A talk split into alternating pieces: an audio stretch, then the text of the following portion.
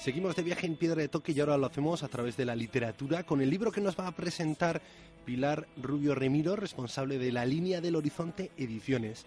El título Por el Himalaya y el protagonista, uno de los grandes exploradores británicos de toda Asia Central, eh, durante diferentes proyectos pudo recorrer esas zonas y después impulsar expediciones como la de Mallory. Eh, nosotros que Francis Jones Husband, que ahora celebramos el 150 aniversario de su nacimiento y la línea del horizonte nos regala este título todavía inédito en castellano. Muy buenos días, Pilar. Buenos días, muchas gracias por invitarme. Nada, muchas gracias a ti por este libro que yo creo que es una aventura ahora mismo dedicarse a la literatura de viajes yo creo que no solo como escritor, sino también pues como editora. Y con este título, bueno, pues nos hablas de aventura y tú misma me imagino que estarás viviendo una aventura al traernos un título en inglés todavía sin traducir al castellano. Pues eh, dices bien, eh, todo esto es una, una aventura y eh, pero una aventura de las que merecen la pena porque cuando ves que todavía ah, quedan autores interesantísimos apasionantes que verdaderamente son de los que pusieron letras de oro a algunos de los grandes capítulos de la exploración y todavía no habíamos tenido la posibilidad de leerlos en, en castellano pues eh, eh, y, cumplir ese sueño pues no te puedes imaginar lo feliz que, que nos hace. Y bueno, pues esta ha sido la pequeña historia de, este libro que traducimos por primera vez. Por el Himalaya, ¿qué nos encontramos en estas páginas? Pues en estas páginas nos encontramos un relato maravilloso ah, de un jovencito, John Guzmán, que tenía entonces alrededor de 20 años, eh, recién llegado a, Pakistán. Ah, él había nacido ya en Pakistán de familia eh, inglesa, pero eh, había asistido al colegio en Inglaterra y, después pues se incorporó al Queen's Dragon Guard en Rawalpundi y entonces eh, esto comenzó en unas vacaciones, unas vacaciones, sus primeras vacaciones eh, que las aprovechó para ir a, ver la casa de, su tío Robert Shaw, eh, que había sido uno de los grandes expedicionarios de Asia Central y había vivido no lejos de Rawalpundi. Entonces, bueno, esto empezó allí en la visita a casa de su tío y a partir de allí primero oh, siguió utilizando estas vacaciones para hacer el primero de estos magníficos viajes y ya el segundo fue eh, comisionado eh, para explorar sobre todo muchos de los pasos de montaña ah, que hasta ese momento no se conocían en el Himalaya y que para Inglaterra eran ah, de una importancia estratégica Ah, porque no nos olvidemos que estamos asistiendo a los años, digamos, más, ah, más gélidos, más importantes eh, de lo que se llamó el Gran Juego de Asia Central, ¿no? Así que el control de esos pasos eh, que no se conocían hasta el momento era fundamental. Y esta fue, en esencia, la aventura que emprende este jovencito que, que, y que nos relata en este libro y que él recoge, ¿no? 40 años después recoge esas experiencias. Yo podría decirte que todavía estoy en las primeras páginas, pero el primer capítulo es como la sensación de las montañas rusas, cuando todavía no he empezado a bajar el coche en el que estás montado ya te empieza a hablar de su tío, de cómo le marca la figura de su tío en un gran explorador, de cómo le apasionan los libros de sus, de sus experiencias, eh, lo que le provocan también pues esas líneas del horizonte que se pierden en grandes montañas, eh, también lo que escucha de los cazadores, ¿no? Que perseguían ahí esos grandes mamíferos, pero que él no, él quería buscar esas culturas y esas gente y sobre todo esos grandes valles. Claro, es que es, impresionante porque eh, al final, eh, fíjate bien que este hombre recorrió 5.500 kilómetros desde Pekín a Cachemira. Esto era una hazaña. Bueno, él mismo le dice en algún lugar del libro, ¿no?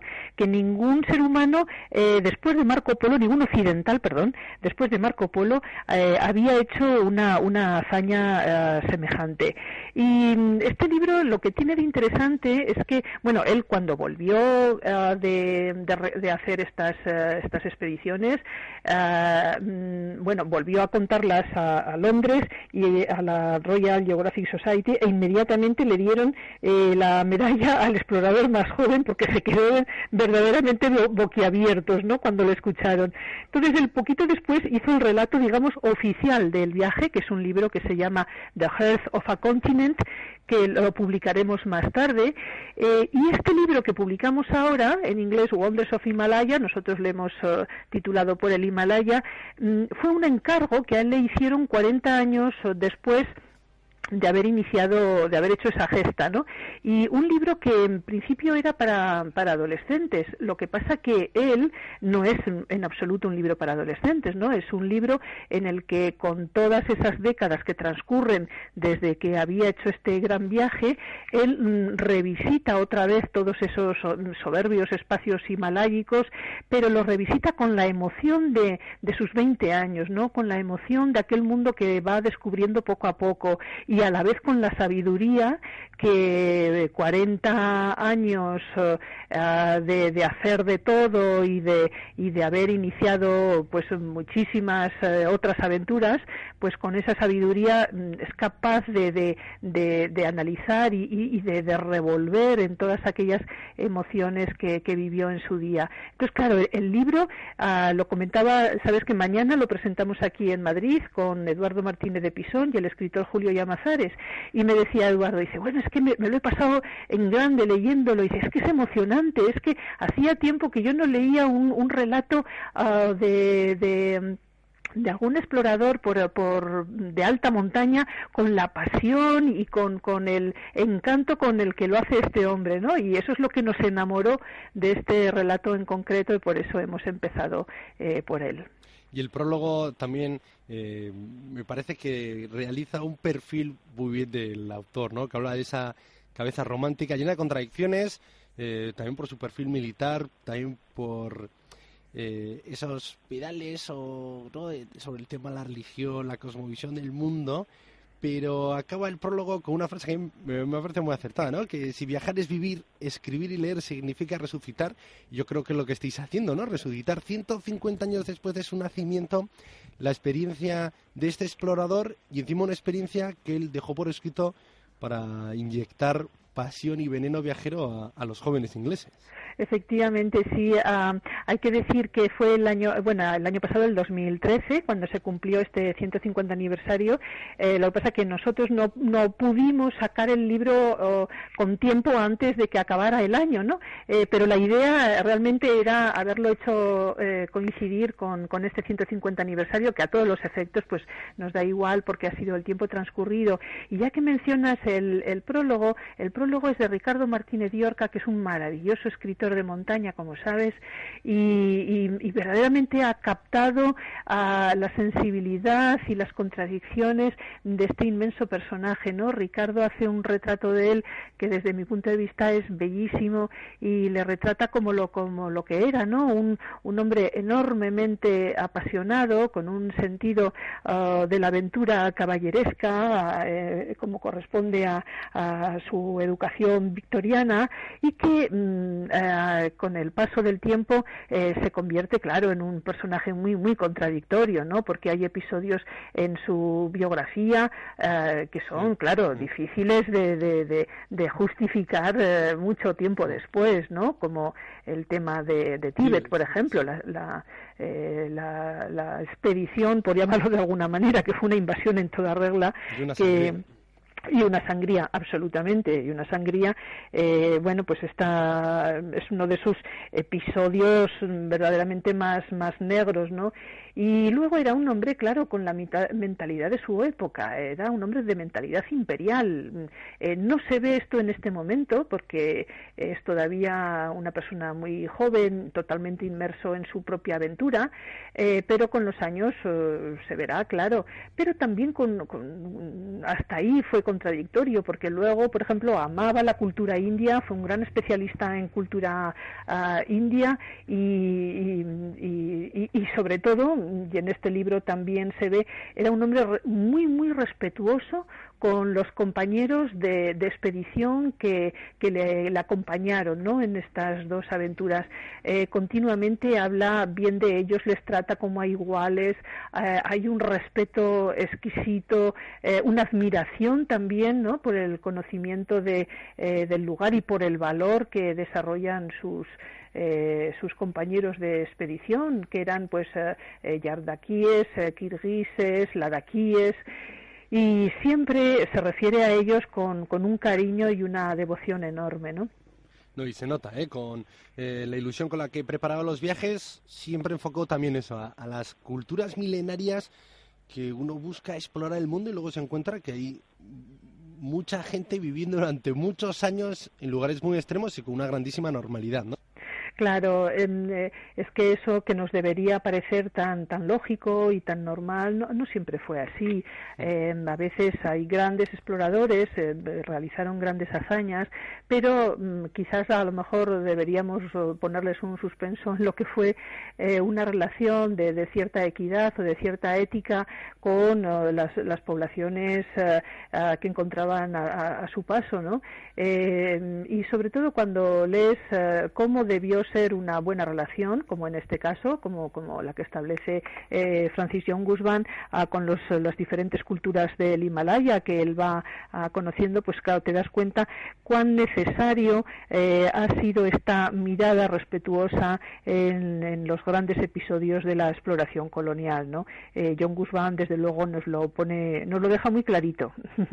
Pues sí, también cede mucho el protagonismo a esas tierras y a esas personas que habitan esos lugares, ¿no? Que a veces también en la historia casi el protagonista es el explorador frente a todo lo que descubre, ¿no? Efectivamente, efectivamente. Y luego, Pilar, yo eh, me ponía en la mente de, Francis y, claro, en aquella época que te den la medalla de oro, ¿no? En la Royal Geographic Society, eh, y la presión que tendría que tener eh, de esa gente a la hora de explorar uno.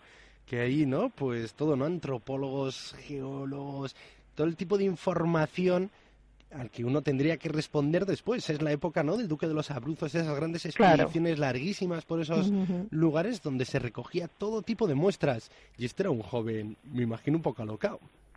Bueno, eh, él mismo cuenta que su primera expedición fue así.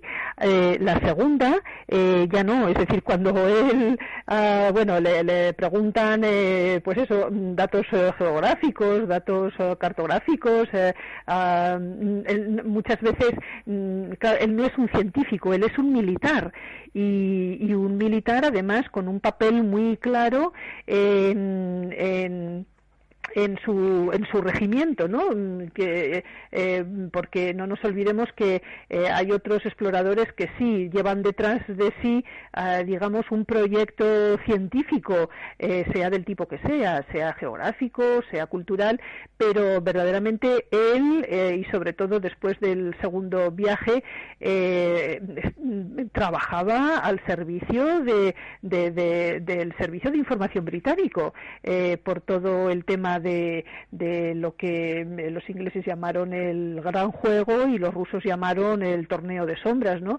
A él le toca vivir y le toca vivir en, pues eso en primer en primera fila la lucha muchas veces soterrada de Rusia por un lado e Inglaterra por otro para controlar los accesos a Asia Central y, y, desde luego no fue moco de pavo allí se fueron dos potencias que destinaron realmente muchos medios a, hacerlo, ¿no?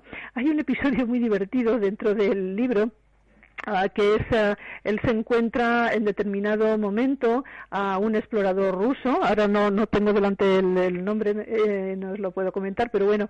Y, efectivamente eh, se saludan los dos caballerosísimamente. Se supone que son enemigos se supone que allí los dos están haciendo lo mismo que es tomar nota de cómo está todo para para ah, pasar esa información a sus respectivos gobiernos. Y se tratan como dos caballeros es muy muy divertida la la, entrevista que tienen, ¿no? Eh, eh, hasta ese punto, digamos, ese ánimo de caballerosidad que, que tiene nuestro personaje se hace patente hasta en, esa, en ese tipo de, situaciones, ¿no? Bueno, hablamos del libro Por el Himalaya, eh, que recoge la experiencia de un gran explorador británico por Asia Central. A mí hay una frase, eh, Pilar, que yo creo que también para los jóvenes ahora podríamos leerlo de nuevo y casi casi eh, podemos verle al autor que nos lo está dedicando, ¿no? que además la recoge también Iván Marcos, otro gran guía de viajes literarios aquí en Piedra de Toque en su blog. Dice, a los jóvenes se les mete prisa y se les transforma en un rebaño como muchos otros muchachos y se les obliga a meterse en un molde, encajen en él o no. Eh, una reflexión que, claro, te la dice un auténtico explorador y, en fin, pues es interesante. No ha pasado el tiempo, pero yo creo que de estos exploradores también podemos aprender mucho de ese inconformismo, ¿no? De encontrar el viaje como un autoaprendizaje y una buena escuela. Claro, esto, esta, esta frase, eh, este pequeño capítulo con el que abre el libro, pues eh, tiene mucho que ver con, esto que comentábamos del encargo, ¿no? A él le hacen el encargo de contar su, eh, su mm, expedición para gente muy joven y entonces él comienza hablando de sí mismo, ¿no? Y de su experiencia en, en, la escuela. Dice, no, no, es que lo que hay que evitar es el rebaño, mm, hay que esforzarse por, por, por, distinguirse en la individualidad, por perseguir los sueños, por ser diferente eh, a los demás. Entonces, esa es efectivamente una anotación que él hace al comienzo de este libro y que mm, es muy interesante porque eso, eh, proyectado sobre, sobre el viaje, eh, siempre arroja una luz que tenemos que tener muy presente, ¿no? Y es que el viaje siempre ha de transformar a, a, quien lo realiza, ¿no? A alguien que se va debe volver siempre siendo diferente del que se fue. Ah, esa experiencia hay que abordarla siempre con, los ojos abiertos, con la sensibilidad a flor de piel, eh, con toda nuestra capacidad de percepción para intentar comprender todo aquello que, nos rodea. Y mm, esta es una de las eh, lecciones que nos da este personaje, ¿no? Viendo cómo, cómo, cómo va viajando. A veces mm, hay episodios de una dureza increíble, ¿eh? increíble de pronto pues eh, tienen que atravesar glaciares con peligro de muerte, eh, con medios además como eran los de la época. Mm, ahora estamos acostumbrados al Goretex y a, ciertas comodidades cuando hacemos eh, eh, caminatas de este tipo y ascensiones, pero claro, en aquella época no, eh, se iban jugando continuamente la vida en unos escenarios verdaderamente duros y difíciles, ¿no? Y, esa actitud de siempre seguir hacia adelante, ah, de, formar un equipo y dar valor a los que eh, te están ayudando a, realizar tu tarea, de tener siempre un espíritu de, de intentar comprender qué hay más allá, eh, todo el libro resuma a veces unos eh, pensamientos de una sensibilidad exquisita, ¿no? Porque cuando eh, alguien se enfrenta a esos maravillosos paisajes, grandiosos paisajes, ah, de alguna manera sus pensamientos también tienen que estar en consonancia con, el escenario, ¿no? Y volverse profundos y volverse interesantes y, y volverse reflexivos. Y esto es una de las cosas preciosas que también nos, nos destila esta, esta lectura un eh, aprendizaje que destila esa lectura y que destila, yo creo, cada uno de los libros que estáis publicando, editando en la línea del horizonte. Ya empezó este blog, este proyecto cultural, ¿no? La línea del horizonte.com. Hablamos contigo al poquito de lanzarlo, Pilar. ¿Y qué tiene que, que, cargas tanta actitud eh, viajera o inconformista con esta propuesta tuya? ¿Qué tal es el balance del tiempo que lleva con vida? Pues mira, eh, hemos cumplido muy poquito tiempo porque em, es verdad que iniciamos el blog hace ahora un año y medio y la editorial pues todavía no ha cumplido su primer año y ya ves que ya tenemos eh, pues eh, cuatro libros en la calle, em, ahora van a aparecer también ah, una serie de títulos también fascinantes, ya los, lo iréis viendo. Hemos iniciado también una pequeña colección digital tal. Y mm, la verdad que esta es una idea, bueno, ya hemos acabado llamándole la línea del Horizonte Factory, y así acabamos antes, porque es que al principio la idea siempre fue una editorial, ¿no? Yo he pasado eh, pues 15 años entre libros de viajes, fundé y fui socia fundadora de una de las librerías eh, de viajes más importantes de Madrid, que ahora lamentablemente hemos tenido que cerrar hace mm. muy poquito. Y, claro, eh, llevo muchos años conviviendo entre libros. los libros son como, como mi Himalaya particular, no, yo no puedo vivir lejos de ellos, ¿no? Entonces, todo este proyecto realmente está tejido en torno a la lectura y sobre todo en torno a la buena narrativa de viajes. Entonces, todo lo que hacemos desde esta bitácora colectiva, que ya va casi por 25 colaboradores, muchos de ellos unos profesionales impresionantes en sus respectivos campos, por la editorial que ya en, este poquito tiempo ya se le ve la cara, ya se ve eh, por dónde van nuestras colecciones, en un aula en el que estamos haciendo ya una serie de talleres eh, para varias instituciones, eh, pues para Casa del Lector, ahora estamos haciendo un taller de historia de narrativa de viajes para la librería La Central. En fin, estamos llenos, llenos de proyectos, pero siempre, siempre, siempre giran en torno a los libros y a la lectura y desde luego a la narrativa y a la literatura de viajes. Bueno, y en breve, Pilar, eh, hablabas de este año y medio, cuatro libros, pero en breve os tendremos por Bilbao en el mes de marzo porque tenemos un ilustre que nos cumple 150 años y le vais a rendir un homenaje. Mira por dónde se han juntado dos personajes totalmente diferentes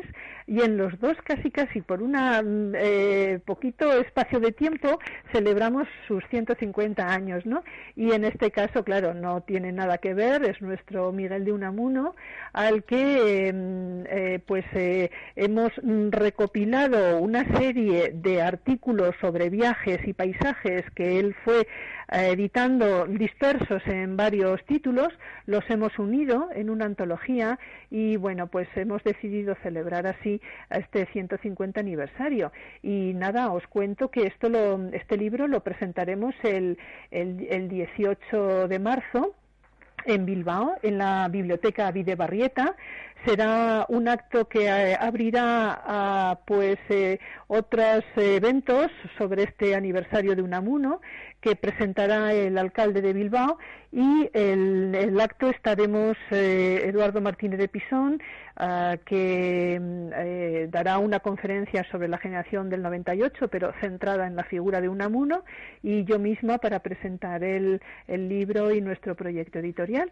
Así que me encantará veros ese día. Muy bien, Pilar, y te esperaremos por eh, los estudios entonces. Es que ricasco por presentarnos este libro, por editarlo, por esa aventura personal que compartes ya Caed con más lectores, que es la línea del horizonte.com y la línea del Horizonte Factory con todas eh, sus caras, sus proyectos y por traernos por el Himalaya. Un libro que os recomiendo que lo busquéis en las librerías, que sin duda pues os va a aportar una bonita aventura.